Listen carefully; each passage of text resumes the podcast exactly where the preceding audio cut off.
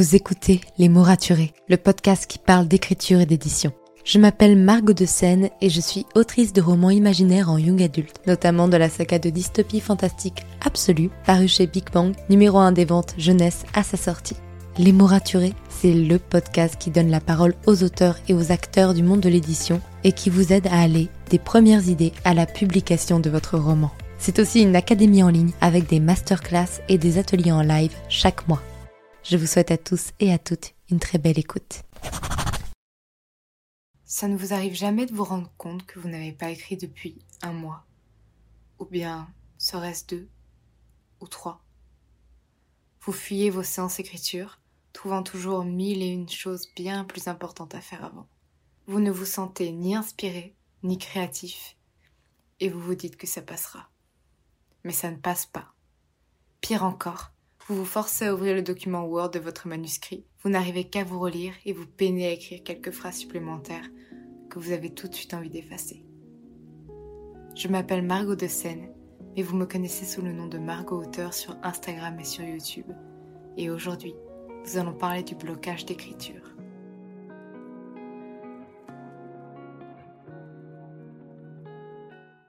Bonjour à tous. Cela faisait un bout de temps que j'avais laissé de côté les podcasts pour mieux me concentrer sur mon écriture. J'étais déjà ravie de vous retrouver la semaine dernière avec l'interview de Justine Savy, mais aujourd'hui je reviens plus déterminée que jamais sur ces médias pour reprendre les épisodes de témoignages. Le plus drôle dans tout ça, c'est que je m'étais arrêtée pour me dégager du temps et que durant ma longue absence sur les podcasts, j'ai très très peu écrit. Pour vous remettre un peu dans le contexte, j'ai fini le premier jet de mon roman le vendredi 13 mars. Ai chance. Après une semaine intense de Miracle Morning, où je me levais à 5 heures du matin tous les jours pour écrire. Ce jour-là, le confinement était annoncé, et je suis retournée vivre chez mes parents. Un mois s'est écoulé sans que je ne regarde mon manuscrit. Cela m'a fait beaucoup de bien et ça m'a permis de réfléchir sur les manières de l'améliorer. Ma relecture commentée s'est faite extrêmement facilement. Je vous en ai d'ailleurs fait une vidéo et je m'apprêtais à me lancer avec autant de ferveur dans la réécriture. J'étais impatient de voir mes mots prendre encore plus d'ampleur et de pouvoir les partager avec mes bêta lectrices. Les premiers jours de réécriture ont été un franc succès. Je réécrivais presque deux chapitres par jour, ce qui est énorme.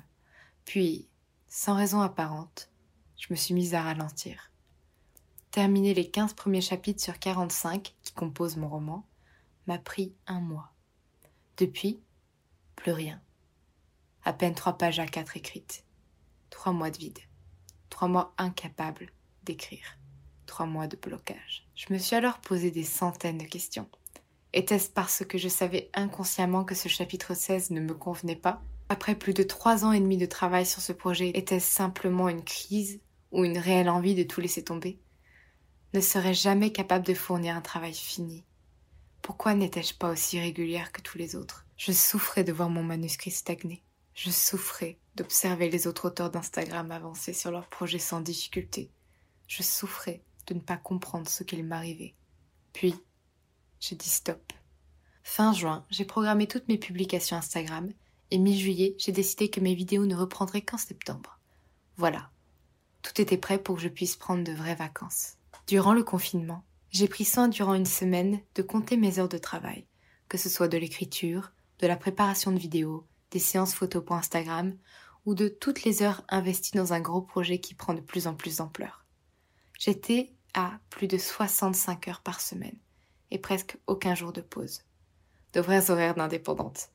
Et bien que ce rythme me convenait la plupart du temps, je me suis rendu compte seulement il y a peu combien il m'avait laissé épuisé.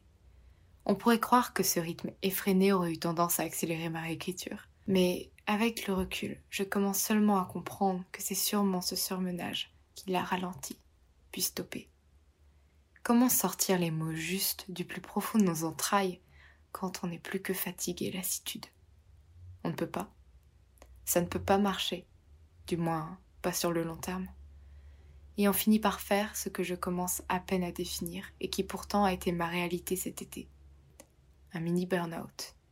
En plus de cet essoufflement progressif de mon écriture, j'imagine que le fait d'être enfermé loin de ma routine habituelle, sans horaire précis auquel me raccrocher, dans l'angoisse de ce qui va nous tomber sur la tête, n'a pas vraiment aidé à améliorer ma créativité. Que faire alors? Je ne pouvais et je ne peux toujours pas me résoudre à abandonner mon roman. Nous avons vécu trop de choses ensemble et la conviction immense d'écrire quelque chose d'essentiel plus en moi à chaque fois que j'ouvre ce simple document Word. Très bien. Ne pas abandonner. Ne pas se laisser aller au désespoir. Il se trouve que j'ai déjà eu d'autres pannes d'écriture dans ma vie et que j'ai toujours réussi à en sortir.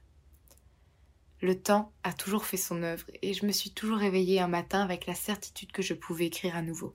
Mais alors, qu'est-ce qui est différent cette fois? Par réflexe, je dirais la pression ce syndrome de l'imposteur mêlé à mon perfectionniste autodestructeur. Pour eux, l'échec est impensable, tout en étant inévitable, car aucune de mes phrases que je pourrais écrire ne sera jamais assez parfaite à leur goût. Me voilà donc dans une impasse. Pour me débloquer et ainsi pouvoir écrire et perfectionner mon roman, je vais devoir accepter que mes phrases soient imparfaites. Vous voyez, j'assimile souvent l'ensemble de mes problèmes à un mur. Je suis pile devant lui, et il m'écrase par son immensité. Je suis incapable de l'escalader. J'ai beau frapper dessus de toutes mes forces, il ne cède pas, ne se fissure pas, et semble me rire au nez. Ce mur, je le hais, tout en étant soulagé par sa présence, car il me permet de me poser près de lui et d'attendre sereinement. Attendre quoi? Rien de particulier, mais attendre en sécurité. Puis, un jour, j'ai assez de courage pour me relever et prendre du recul. Je fais alors quelques pas en arrière, suffisamment pour voir le mur dans sa globalité. En fin de compte, même s'il est très grand et semble toujours aussi épais, il ne fait que quelques mètres de long, et je peux aisément le contourner. Mes pannes d'écriture fonctionnent exactement de la même manière. Parfois je suis tellement près de mon problème que je ne le vois pas dans sa globalité. J'ai beau m'acharner à écrire, cela ne fonctionne pas. Je me contente alors d'attendre que ça passe, sans chercher à regarder le problème de plus loin, pour mieux le comprendre et mieux le contourner. Ce mois d'août où j'ai pris de vraies vacances, loin de la pression et me semble-t-il loin du monde et de ses angoisses, était un véritable marathon à reculons. Si je n'écrivais pas, j'occupais mon esprit à lire, à profiter du moment présent, et, quand il en ressentait l'envie, je le faisais travailler sur d'autres projets, comme l'écriture de podcasts par exemple. C'était un véritable moment d'introspection où je me suis posé mille et une questions. Pourquoi j'aime écrire? Qu'est-ce qui ne me plaît pas dans ce chapitre qui me bloque? Que puis-je faire pour clarifier mes idées? Qu'est-ce que je veux avoir entrepris avant la fin de l'année? Qu'est-ce que je souhaite changer? Qu'est-ce que je désire garder? Qui ai-je envie de devenir? Je reculais encore et encore et encore et encore pour voir le mur de plus en plus loin et pouvoir ainsi tracer le chemin qui me permettra de le contourner sans difficulté. Voilà donc les réponses à mes questions. Pourquoi j'aime écrire? J'aime écrire parce que cela me fait sentir plus vivante que jamais, parce que je crée des univers du bout de mes doigts, que j'insuffle de la vie et que j'envoie des émotions destinées au cœur de ceux qui me liront un jour. Qu'est-ce qui ne me plaît pas dans ce chapitre qui me bloque? Ce chapitre 16 m'effraie parce qu'il contient une tristesse immense que j'ai peur de ne pas savoir retransmettre. Mais aussi, je ne suis pas convaincue de la fin. Je crois que je n'arrive pas à l'écrire parce que je ne sais pas encore où je veux vraiment aller dans cette réécriture. Que puis-je faire pour clarifier mes idées? Je pourrais prendre le temps de faire un petit tableau récapitulatif des modifications que je veux faire. Cela me permettrait de tout mettre au clair, de tracer cette ligne précise qui me permettra de contourner tous les murs. Sachez qu'à l'heure où je tourne ce podcast, j'ai déjà réalisé ce tableau et je peux affirmer son efficacité. Il se compose en quatre lignes pour chaque chapitre la première pour indiquer la partie du roman, la deuxième pour le numéro de chapitre, la troisième pour son titre, et la quatrième pour les remarques de mes bêta-lectrices ou les choses que je veux modifier ou planifier.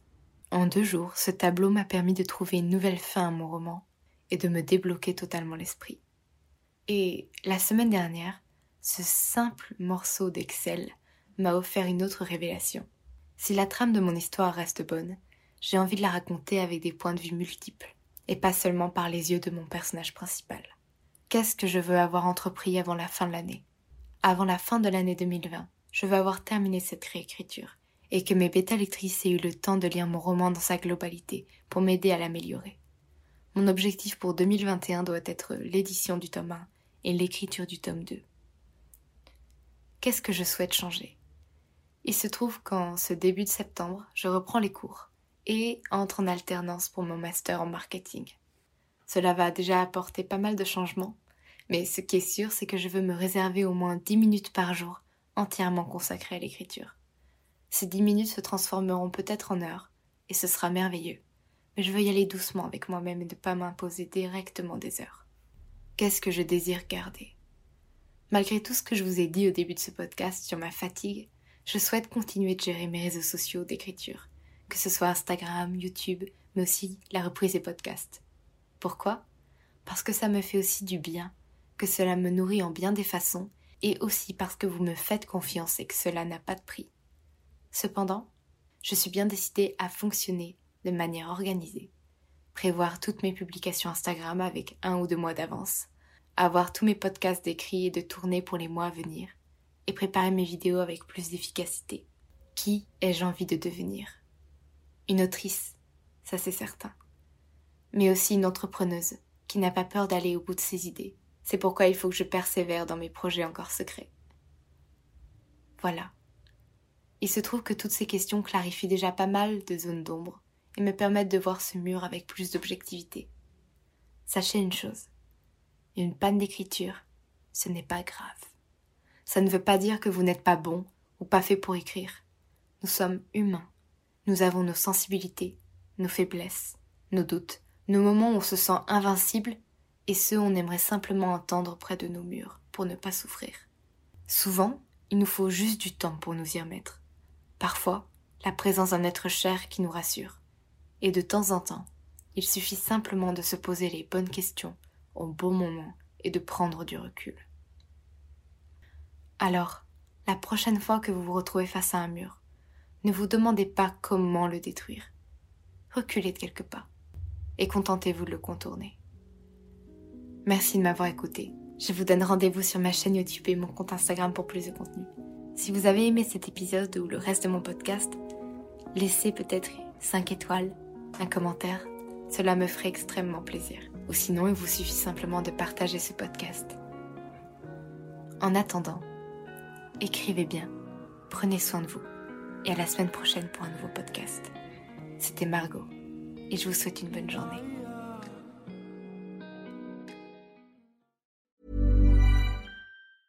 When it comes to finding great deals on mobiles, we've gone beyond expectations at Curry's. Maybe you want the latest Google Pixel Fold. We've got all the latest models on the award winning ID Mobile and Vodafone networks. Maybe you want a better deal. We've got deals on data, trade ins, cashback, and more.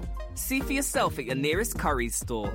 And if you want free next day delivery, look online at carphonewarehouse.com. Order before 8 pm for free next day delivery in most areas, subject to availability, excludes bank holidays.